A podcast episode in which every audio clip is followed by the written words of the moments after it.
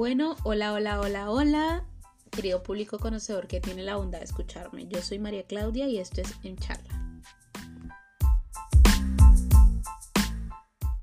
hoy tenemos nuestro primer podcast. Quería explicarles un poquito cuál va a ser la dinámica del podcast. Vamos a hacerlos por temporadas. Esta va a ser evidentemente la primera temporada. Este es nuestro primer episodio, eh, nuestro episodio piloto y vamos a traer semanalmente, si es posible, eh, algunos invitados, algunos profesionales en el tema o alguna persona eh, que vive aquí en Santiago que esté dispuesta a venir a conversar conmigo. Em, eso en general. Y en el día de hoy iniciaremos con, creo yo que va a ser la piedra filosofal de todo lo que vamos a desarrollar de aquí en adelante. Y será el autoestima. Entonces, iniciemos, querido público conocedor que tiene la bondad de escucharme. Entonces, quiero que partamos un poquito desde el punto eh, etimológico o de concepto de lo que es el autoestima. Se define como un conjunto de percepciones o pensamientos, evaluaciones, sentimientos y tendencias del comportamiento dirigidos hacia uno mismo. Esto suena muy, em, muy cliché, yo lo sé, pero más allá de eso es profundizar sobre tu autoestima, mi autoestima y más ahorita en tiempos locos que estamos viviendo, digamos, mundialmente. Pero quisiera preguntarles a todos una pregunta que me surgió a mí en medio de, de mi locura camino al trabajo. Y era mi absoluta necesidad de en el trayecto de mi casa al trabajo tener algún tipo de, de entretenimiento bien sea escuchando un podcast como este, leyendo un libro, escuchando música, hablando con alguien, texteando con alguien, pero me era imposible, eh, cuando había normalidad, irme hacia mi trabajo y venirme hacia mi casa o, cuando, de camino al instituto, donde sea algún trayecto, estar sin entretenimiento o estar en mi casa eh, sin ver una película o sin escuchar música o sin tocar un instrumento o sin hacer algo, o sea, era imposible mantenerme en un estado de quietud conmigo misma, o sea, mantener un, un, tiempo de soledad conmigo. Me parecía ultra imposible y ni siquiera lo había pensado, ni siquiera lo había considerado. Entonces, quiero trasladarle la pregunta a ustedes que me están escuchando, si ustedes son capaces de estar con ustedes mismos. Si les pasa lo mismo, por favor, coméntenmelo para yo no sentirme un hongo solo en el mundo pero particularmente suele pasar que cuando tú tienes eh, esta dificultad hay un problema.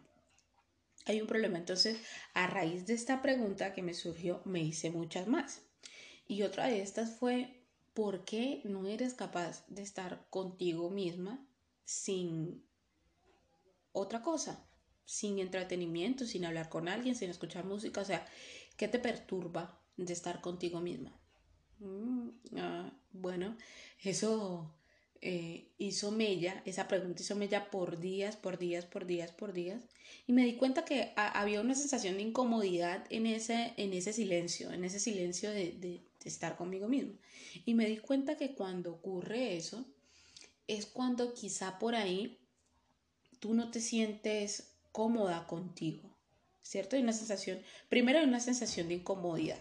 ¿Cierto? De, de, de, de, estar como contigo mismo, de estar sola, de, que hay un silencio detrás, de que no hay nadie por ahí que, que te esté hablando, que tú estés manteniendo una conversación o simplemente entretenida. Y segundo, el por qué. Y eso dio razón a la tercera pregunta y era, ¿y qué necesito para estar cómoda conmigo misma? Porque si bien paso, voy a pasar hasta el día que me muera 24 horas conmigo misma yo puedo amar a mi perrito, a mi perrita, a mi compañero, a mi compañera, a mi esposo, a mi esposa, a mi hermano, a mi tío, a mi primo, a mi madre, a mi padre. Pero en definitiva, vas a estar contigo mismo las 24 horas del día. Y si eso te genera incomodidad igual que a mí, bueno, hay algo, hay un tema hay que solucionar importante. Y dejamos esta pregunta mucho de lado. Entonces yo decía, bueno, a ver, pero ¿qué puedo necesitar entonces para para eh, sentirme cómoda conmigo misma, para sentirme eh, bien, o sea, debería de sentirme bien. Y empecé primero a ver en qué minuto esto dejó de ser o si en definitiva nunca he estado cómoda conmigo misma. Pero para esto yo creo que tenemos que navegar en profundidades, en mares de profundidades.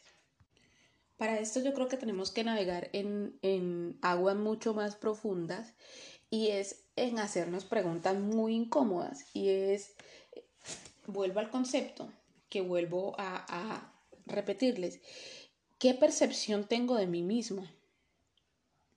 ¿Qué pensamientos tengo sobre mí? ¿Cuáles son las evaluaciones constantes que hago sobre mi persona? Eh, ¿Qué clase de sentimientos tengo hacia mí misma?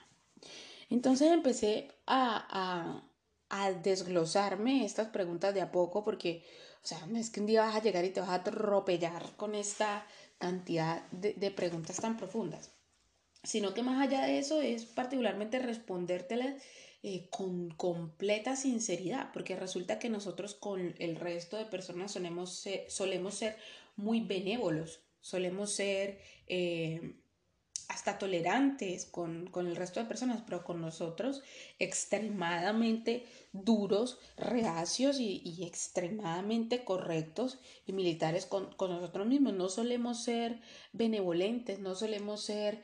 Eh, agradecidos con nosotros mismos. Entonces, lo, con la primera pregunta que yo partí es ¿qué, qué pensamientos tengo sobre mí misma? Y no fue bueno. no fue para nada bueno. En realidad fueron pensamientos más sobre, mm, no sé si me puedo engañar a mí misma, eh, no sé si soy tan buena persona como la gente cree que puedo serlo, eh, no sé si soy tan buena, surgieron muchas inseguridades y muchos pensamientos poco benévolos con lo que yo soy. Después empecé a ver, bueno, ¿y qué percepción tengo yo de mí misma? ¿Cómo me considero yo? Pero antes de eso, antes, antes de eso es quién soy. ¿Quién soy? O sea, yo creo que cuando yo le pregunto a alguien, mira, ¿y tú quién eres? Y te dicen, eh, no, yo soy Andrés, o yo soy Prensejo, o yo soy eh, Rosalba, o yo soy Fernanda, o yo soy Carmen. Bueno, pero más allá de eso, ¿quién eres? Ese es tu nombre. Yo quiero saber tú quién eres. ¿Eres una persona em, alegre? ¿Qué tipo de sentimientos tienes? Eh, ¿cómo, ¿cómo, eres por dentro? Y esa, esa pregunta suele ser muy banal, pero de fondo tiene un trasfondo, valga la redundancia, profundo y es quién eres en tu interior. Y yo creo que nosotros solemos eh, engañar a la, gente, o sea, con una sonrisa falsa, con la banalidad que puede tener el Instagram, con la facilidad, ¿cierto?, de, tener una vida perfecta, de una instantánea maravillosa, de un cuerpo espectacular. Pero cuando dejas el teléfono cargando y tienes esos 20 minutos que por ahí no lo tomas en el día. Y llega ese pensamiento de, de, sentirte menos, de sentir que no eres tan bella como la gente te dice en comentarios que eres o no eres tan inteligente como, como tú crees que eres. O sea, ahí es donde llega el momento en el que no puedes engañar a nadie y eres tú. Pero ¿qué, qué consideración tienes tú misma con lo que eres, tú mismo con lo que eres. Es importante hacer, hacerse esas preguntas porque de fondo empezamos a tener un conocimiento propio sobre lo que somos, sobre lo que queremos, sobre a dónde vamos y sobre qué relaciones construimos, que eso lo vamos a, a ver un poquito más adelante, pero es importantísimo porque cada cabeza, mi abuela siempre decía, cada cabeza es un mundo, y dice, perdón, está viva, cada cabeza es un mundo, cada cabeza es un mundo, pero cuando tú interiorizas esa palabra y dices, oh, mierda, es verdad, cada cabeza es un mundo, cada persona viene con una huella personal, con una historia de fondo, con cosas con que solucionar, con cosas ya solucionadas, eh, con una evolución, con una trascendencia o con cosas que necesita trabajar. Pero si nosotros no tenemos en cuenta estas preguntas y estamos en la carrera loca de vivir y de conseguir y de tomar y de hacer, pero no tomamos este, este estos detallitos, estas preguntas que son tan necesarias para nuestro diario vivir, va a llegar un momento en el que vamos a estrellarnos, va a llegar un momento en, que la realidad nos va a tomar por sorpresa. Y estos tiempos de, cuarentena yo creo que nos ha tocado a muchos ahondar en esas, en esas profundidades del océano, de lo que somos querido público conocedor que tiene la bondad de escucharme. Tenemos que andar porque tenemos mucho más tiempo, estamos trabajando desde la casa y estamos compartiendo más con nosotros mismos. Son tiempos tremendamente locos, pero también son tiempos en donde tenemos una oportunidad enorme, enorme de empezar a trabajar para nosotros, en nosotros, en hacer una deconstrucción de lo que somos. Si tú a ver, voy a hacer una pregunta loca, crazy. Si yo te pregunto a ti ahora, ¿tú conoces a tu mejor amigo? O sea, ¿tú me podrías dar una descripción de tu mejor amigo? Yo creo que tú podrías. De tu mejor amigo, tú me dirías, no, mira, ella es alta, es una persona súper encantadora, leal, honesta, trabajadora, eh, o él es un churrazo, eh, es muy atento, es muy amoroso, es muy cariñoso, una persona atenta, trabajadora, fiel. Pero si yo te hago la pregunta de, mira, ¿y tú quién eres? ¿O tú cómo eres? Mm, quizás te demorarías y me dirías lo típico, eh,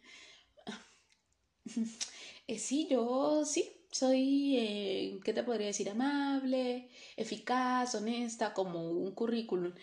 Y, y de fondo, digamos, no, no podrías, digamos, describirte como podrías describir a otra persona, porque es mucho más fácil eh, ver a otra persona que verte a ti mismo, ¿cierto? Pero es algo sumamente necesario hacer. Y verdad que yo quiero extender esta invitación a todas las personas que me escuchan. Yo no soy psicóloga, yo todo esto lo hago a partir de eh, la lectura empedernida que tengo sobre estos temas porque me apasionan. Tampoco soy terapeuta, pero creo que se hace necesario hablar sobre estos temas, profundizarlos y de hecho creo que es sumamente necesario hablar de esto, hablar que es normal que no tengamos buena autoestima, porque nadie nos ha hecho ver que es completamente necesario profundizar en lo que nosotros somos antes de construir relaciones. Esto no nos lo enseñan y creo que deberían de enseñarlo incluso en el colegio, porque a lo largo de toda nuestra vida vamos a tener relaciones con las personas y vamos a tener que convivir con nosotros 24/7 hasta el día que cerremos los ojos y nunca más.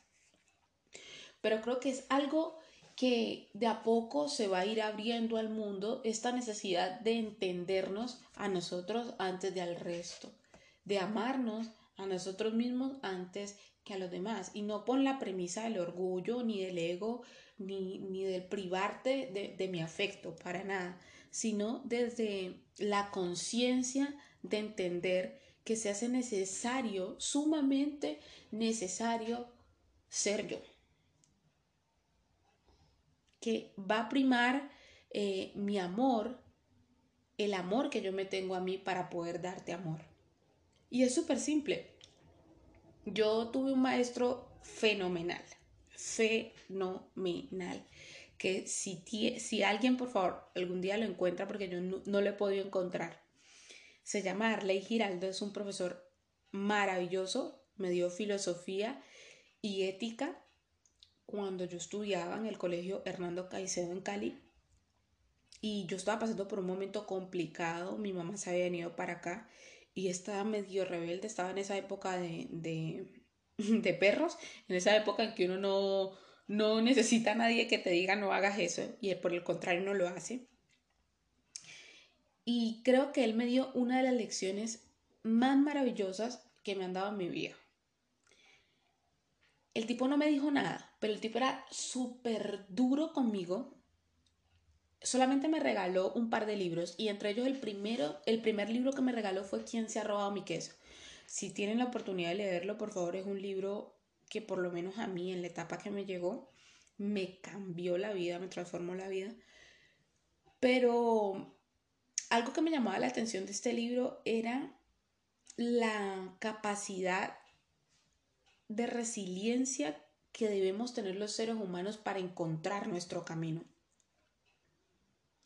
Y creo que eso es, hace parte de nuestro instinto natural, ¿cierto? Pero que de a poco se ve golpeado con una cantidad de variables, de variantes también, que nos hacen retroceder ese instinto. Pero yo creo que en todos existe esa resiliencia profunda de querer tomar un camino, de querer encontrar un camino.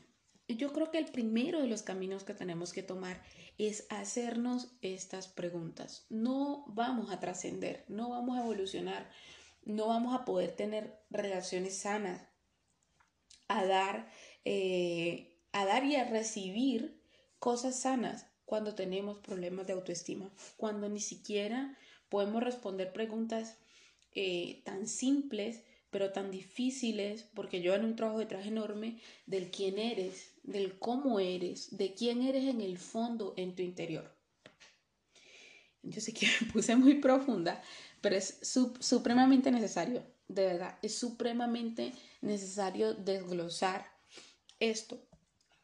Eh, para comentarles un poquito, leí un par de artículos en donde se dice que mm, el autoestima se empieza a desarrollar desde los a partir de los 5 años y en los 10 años es donde empieza a tener su mayor evolución. Y se dice que a los 67 años donde tendemos a tener nuestro tope más alto de autoestima. Vamos a pasar una vida entera conociéndonos. Vamos a pasar una vida entera sabiendo cómo somos, quién somos, pero disfrutando de esto disfrutando de estas cosas y evolucionando a la par con esto. Miren, haciendo como un análisis de, la vida de todos, creo que hace poco creé un, un grupo de WhatsApp con mis compañeros de colegio. Fue muy gracioso porque la mayoría son papás y me pareció muy gracioso, no, no porque fueran papás, sino porque hace tanto, tanto, tanto tiempo, o sea, hace como siete años que no sabía nada de ellos. Y me pareció tan rico porque eran, eran los mismos que habíamos conocido antes, unos han cambiado un poco su apariencia física, pero mantienen su esencia. Y me reencontré, bueno, no me reencontré porque con ella sí había tenido un poquito más de, de contacto con una amiga mía que sí está estudiando psicología y que es alguien que adoro con mi alma, que es Natalia Ortiz.